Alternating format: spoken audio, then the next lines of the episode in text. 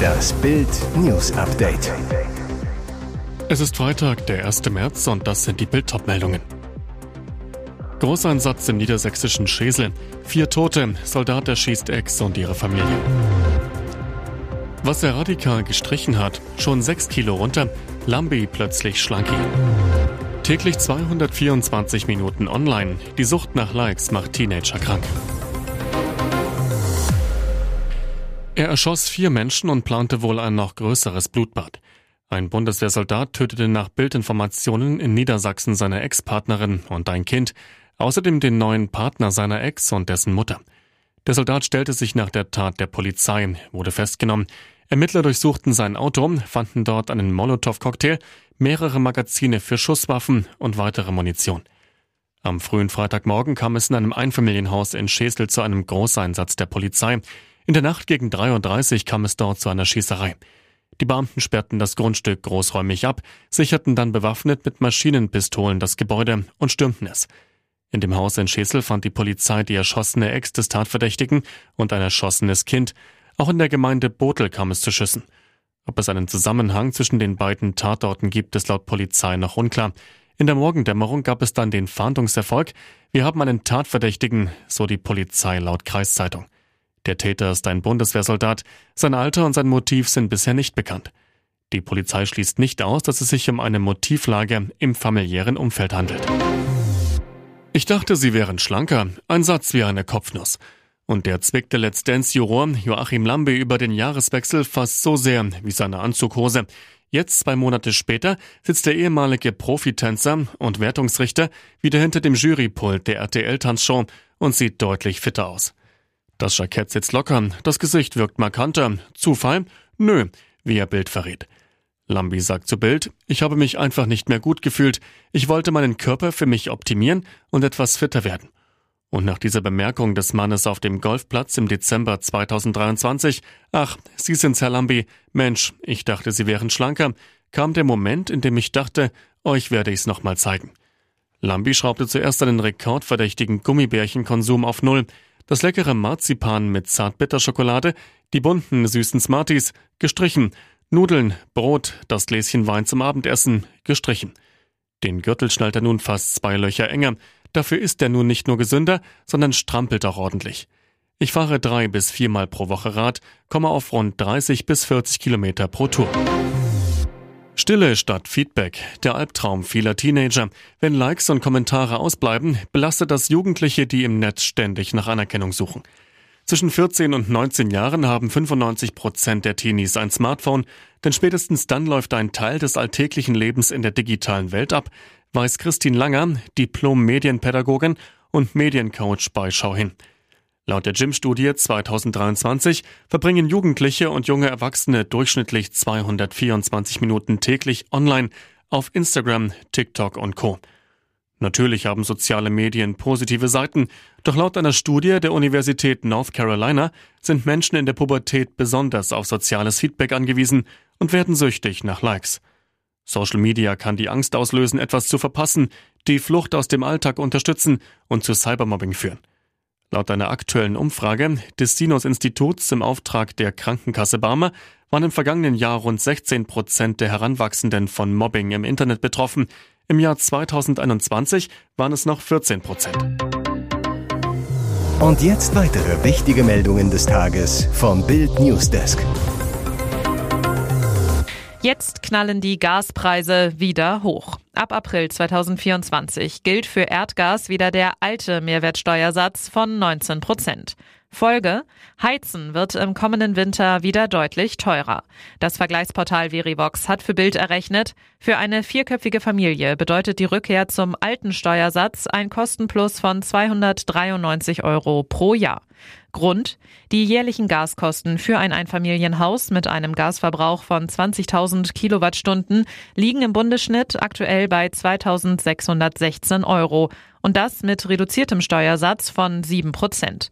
Mit dem Mehrwertsteuersatz von 19 Prozent sind es dann 2.909 Euro.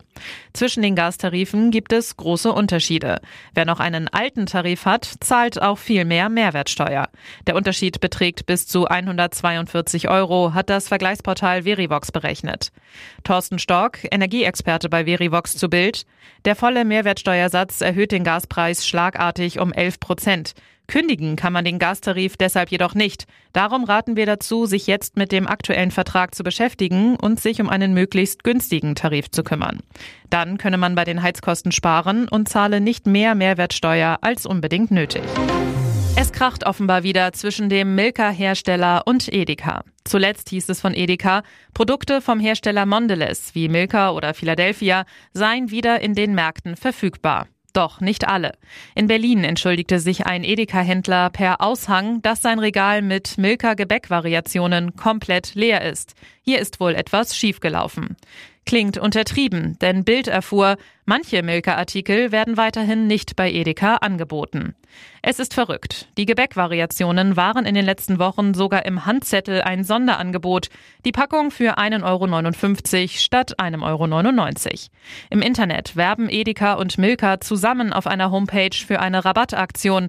Kaufe Produkte von Milka für 5 Euro und gewinne attraktive Preise und doch wieder leere Regale.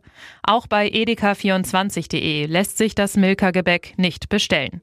Ein Edeka-Sprecher, alle Saisonartikel zu Ostern, zum Beispiel Schokoladenhasen oder Schokoladeneier, werden auf jeden Fall geliefert. Solche Regallücken wird es nur in Ausnahmefällen geben, da wir viele alternative Markenartikel sowie Eigenmarken in diesen Sortimenten anbieten können. Heißt, der Einzelhändler soll die Lücken mit Edeka Eigenmarken füllen. Aus dem Edeka-Umfeld erfuhr Bild, es besteht aktuell tatsächlich eine Auseinandersetzung mit Megakonzern Mondelez, einer der größten Snackhersteller der Welt, die aber nur einen Teil der Artikel betrifft. Grund sind wieder sehr hohe Preisforderungen für diese Artikel, die Edeka nicht akzeptiert. Hier ist das Bild News Update. Und das ist heute auch noch hörenswert. RAF-Terroristin Daniela Klette, das Psychogramm einer Gejagten. Es ist die größte Überraschung nach der Festnahme einer der meistgesuchten Verbrecherinnen Deutschlands. Während alle glaubten, die Ende der 80er Jahre abgetauchte RAF-Terroristin Daniela Klette verstecke sich im Untergrund, lebte sie 20 Jahre lang ein augenscheinlich ganz normales Leben im Herzen von Berlin. Daniela Klette, die sich Claudia nannte, war im Tanzverein, besuchte Lesungen, ließ sich bei öffentlichen Auftritten fotografieren, wie beim Karneval der Kulturen. Sie postete Fotos bei Facebook, hatte einen Freund und lebte mit Hund in einer Dreizimmerwohnung im Bezirk Kreuzberg. Ein Foto legt nahe, dass sie sogar nach Brasilien reiste, mit einem italienischen Pass und unter falschem Namen. Aber was macht es mit der Seele, wenn man weiß, dass man gesucht wird und jederzeit festgenommen werden kann? Was nach einem verblüffend normalen Leben aussieht, ist in Wahrheit Teil der Tarnung und nur einer von zwei Bereichen ihres Doppellebens, in dem sie auch Verbrecherin war, sagt der erfahrene Profiler Axel Petermann zu Bild. Petermann über die Strategie dahinter. Ich kenne meine dunkle Seite und ich weiß, dass ich anderen genau das Gegenteil vormachen muss, um nicht aufzufallen. Mehrfach soll Klett aus ihrem unauffälligen Leben ausgebrochen sein, um Raubüberfälle zu begehen. 1999, 2006, 2015, 2016. Denn Klette brauchte Geld. Ein Versuch, sich zu alimentieren, versorgt zu sein, so der Kriminalist. Und zwar mit einem Knaller. Lieber einmal ein Coup mit großer Beute, von der man eine ganze Zeit leben kann, als viele kleinere Überfälle, wie zum Beispiel auf Tankstellen, die eine Summe ein viel größeres Entdeckungsrisiko bergen. Sich immer verstellen und als jemand anders ausgeben zu müssen, ist ein fürchterlicher Stress und ein enormer Druck, erklärt Peter Mann. Klettes ewiger Begleiter muss die Angst gewesen sein, die Angst aufzufliegen. Mit ihrer gefälschten Identität war sie sich hingegen offenbar so sicher, dass sie keine Scheu hatte, sogar eine Reise mit ihrer Tanzgruppe nach Brasilien zu unternehmen. Womöglich fühlte sie sich im fernen Südamerika freier als in Deutschland, wo sie zu den meistgesuchten Verbrechern zählte. So frei Klettes Leben bis zu ihrer Festnahme auch schien, es war ein Leben voller Zwänge. Nach Kritik des Ex-Bundestrainers. Kruse legt gegen Löw nach. Dieser Clinch geht in die nächste Runde. In seinem Podcast Flatterball geht Max Kruse erneut auf die Kritik von Ex-Bundestrainer Joachim Löw ein. Was war passiert? In der Nacht vor dem Länderspiel am 19. November 2013 in London wurde der Stürmer erwischt, als er nach einer Pokerrunde noch Damenbesuch im Hotelzimmer empfangen hatte. Kruse war davon ausgegangen, sofort heimreisen zu müssen. Stattdessen spielte er am folgenden Tag gegen England und wurde dann nicht mehr für die WM 2014 eingeladen. Kruse nannte das kürzlich heuchlerisch. Löw nahm zu diesen Aussagen im TV-Interview mit Bildsport Stellung. Der Ex-Bundestrainer, wir wollten Weltmeister im Fußball werden und nicht im Poker. Außerdem sagte der 2014 Weltmeistercoach, Max hätte gute Qualität als Spieler gehabt, aber er wäre manchmal besser in der Uwe Seeler Traditionself aufgehoben gewesen. Und die Gründe waren leistungsmäßig, nicht das, was da im Hotel passiert ist. Aussagen, die Kruse nicht auf sich sitzen lassen wollte.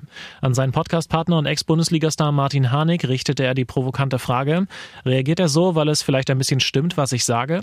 Kruse weiter, man kennt es gar nicht in der Form von ihm, dass er so reagiert und dann so etwas zu sagen, was natürlich völliger Quatsch ist.